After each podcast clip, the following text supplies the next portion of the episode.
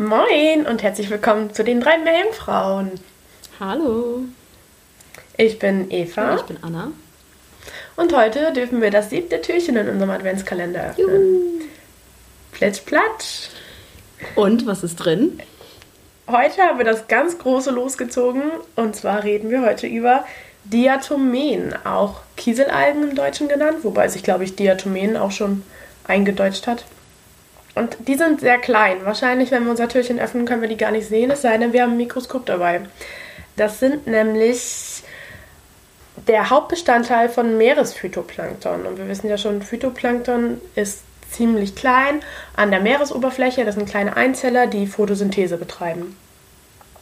Diatomen ist die, ist die Ordnung der Bacillariophyta von Heckel beschrieben. Und wenn man Diatomen und Heckel googelt, findet man auch ganz schöne Bilder. Wer ähm, Ernst Heckel nicht kennt, der hat, ähm, oh, wie heißt denn das nochmal? Lebensformen oder so? Lebensformen des Meeres, Ja. diese Bücher, die er gemalt hat. Einfach mal nach googeln oder nachsuchen. Die sind super, super schön. Aber Diatomen haben in allgemein noch sowieso sehr schöne Formen. Auf jeden Fall sind diese kleinen Photosynthese betreibenden Einzeller Hauptbestandteil des Meeresphytoplanktons und tragen fast 45 Prozent, ich habe überall so ein bisschen andere Zahlen gelesen, aber 45 Prozent könnte, denke ich, hinkommen, der totalen Primärproduktion von organischem Material bei. Und das ist eine große Gruppe von Algen, die meistens als Kolonien vorkommen. Also die sind zwar Einzeller, aber man findet die oft in sehr großen Anzahlen.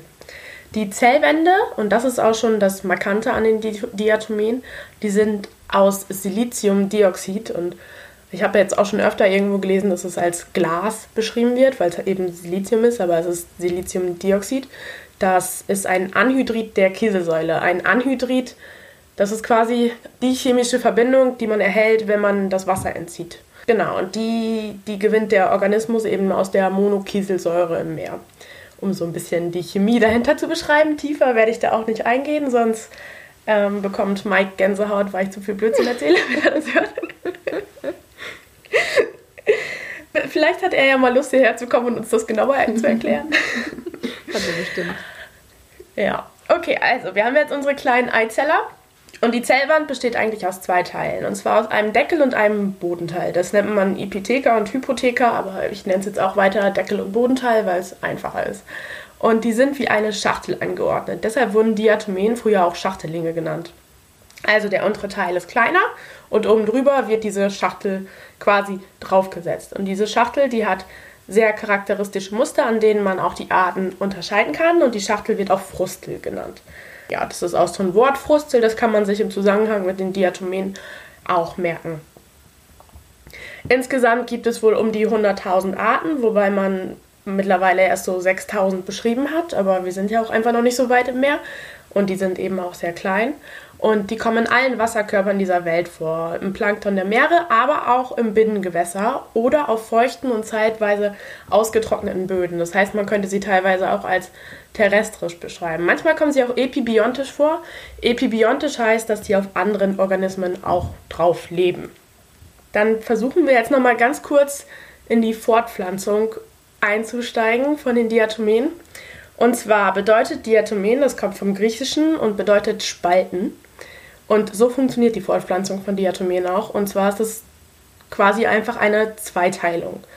Die Tochterzelle übernimmt dann eine Zellwandhälfte der Mutterzelle und der Bodenteil wird neu gebildet. Jetzt habe ich ja gerade schon gesagt, Diatomen sind wie eine Schachtel aufgebaut. Unten der Bodenteil ist größer als der Deckel von der Schachtel. Das heißt, wenn man sich vorstellt, dass der Bodenteil immer neu gebildet werden muss, wird die Zelle immer kleiner während dieser Spaltung. Und das passiert, bis die eine bestimmte Minimalgröße erreicht hat. Das ist ungefähr die Hälfte von der Anfangsgröße. Dann stirbt diese ganze, diese ganze Diatomenzelle ab. Dafür können auch noch Sexualvorgänge stattfinden. Die erkläre ich hier jetzt aber nicht. Wir sind ja nicht im Kieselalgenporno hier und das wird dann auch vielleicht zu kompliziert für so eine kleine Episode.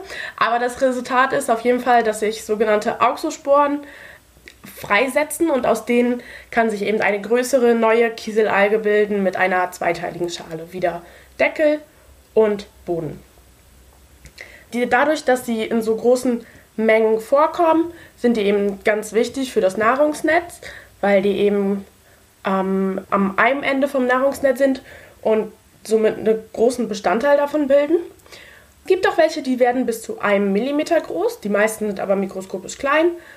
Ähm, genau, also alle Kieselalgen haben dieses Deckelsystem, also sehen aus wie eine Schachtel, aber man unterscheidet in zwei Grundformen. Einmal die Centrals und einmal die ähm, Penalen. Also einmal diese zentralen, die sind radiosymmetrisch, also rund oder teilweise auch dreieckig. Und das sind die, die hauptsächlich mehr an der Oberfläche vorkommen. Und die Penalen sind eher länglich und Stäbe und das sind die, die eher im Frischwasser oder in Seen oder im flachen Meerwasser und Estuare vorkommen. Und in Seen und im Frischwasser, da werden Diatomeen auch benutzt als Zeigerarten für bestimmte Bewertungen des Wassers. Das ist aber mehr so Hydrologie. es wird im Moment darüber geredet, ob dieses ähm, biogene Silika, aus dem die Zellwände eben bestehen, einen Effekt auf den pH-Wert im Wasser hat, was dann vielleicht ganz wichtig sein könnte im Grunde für die Ozeanversauerung, in der wir in der Klimawandelfolge ja auch geredet haben. Das könnte nämlich als Buffer dienen, weil das die Erleichterung von Bicarbonate zu aufgelöstem CO2 ja, erleichtert oder wie sagt man? Das verschiebt das Gleichgewicht in die Richtung von, von aufgelöstem CO2. Außerdem, wenn Zellen eben sterben, sinken sie auf den Grund des Wassers ab und dort wird der organische Bestandteil abgebaut. Diese Siliziumoxidschalen bilden aber Ablagerungen und das Ganze wird dann eben als Diatomenerde oder Diatomenschlamm bezeichnet, die tatsächlich auch genutzt wird, also kommerziell.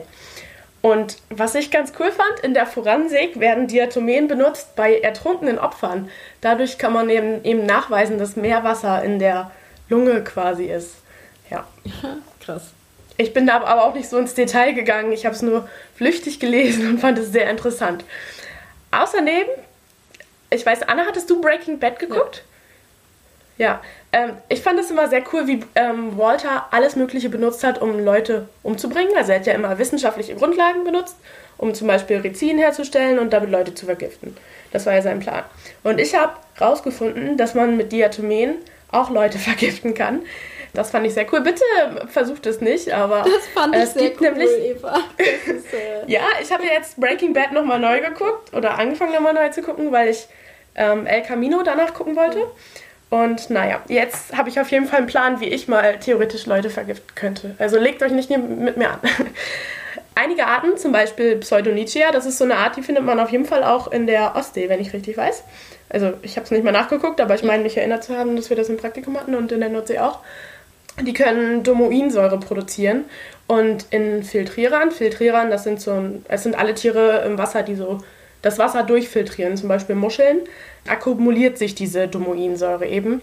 Und wenn man dann diese Muschelschalen, zum Beispiel, und nicht die Muschelschalen, aber die Muscheln an sich isst, dann treten Vergiftungserscheinungen auf. Und das Ganze nennt sich dann Amnesic Shellfic Poisoning, was eben zu Gedächtnisverlust, Übelkeit, Krämpfe, Durchfall, Kopfschmerzen und Atembeschwerden führen kann ja, zu Amnesie. Das ist so, das, das gebe ich euch heute für Tag 7 mit, ein Rezept zum Leute vergiften. Ich hoffe. Besorgt euch Pseudonychia und ja. Ich hoffe, kein Polizist oder keine Polizistin hört unseren Podcast heute. Nicht, dass du verhaftet wirst. Ach Quatsch, also ähm, nicht nachmachen vielleicht. Ich, ich warne nur die Leute davor. genau. Esst, esst keine, äh, mit, esst keine mit Domoinsäure angereicherte Muschel. Weil du das vorher auch sehen kannst, ob die Muschel angereichert war. Also esst ja, einfach stimmt. keine Muscheln. Dann geht es äh, unserem Klima auch gleich viel besser. ja. Gute Advice für den heutigen Tag. Naja, das war schon, was ich zu Diatomen erzählen ähm, wollte. Googelt auf jeden Fall mal Kieselalgen. Die sehen so schön aus. Auf jeden ja, Fall. Das stimmt. Das ist echt verrückt. Gut, dann wünsche ich euch noch einen schönen Tag. Ebenso. Bis dann. Ciao.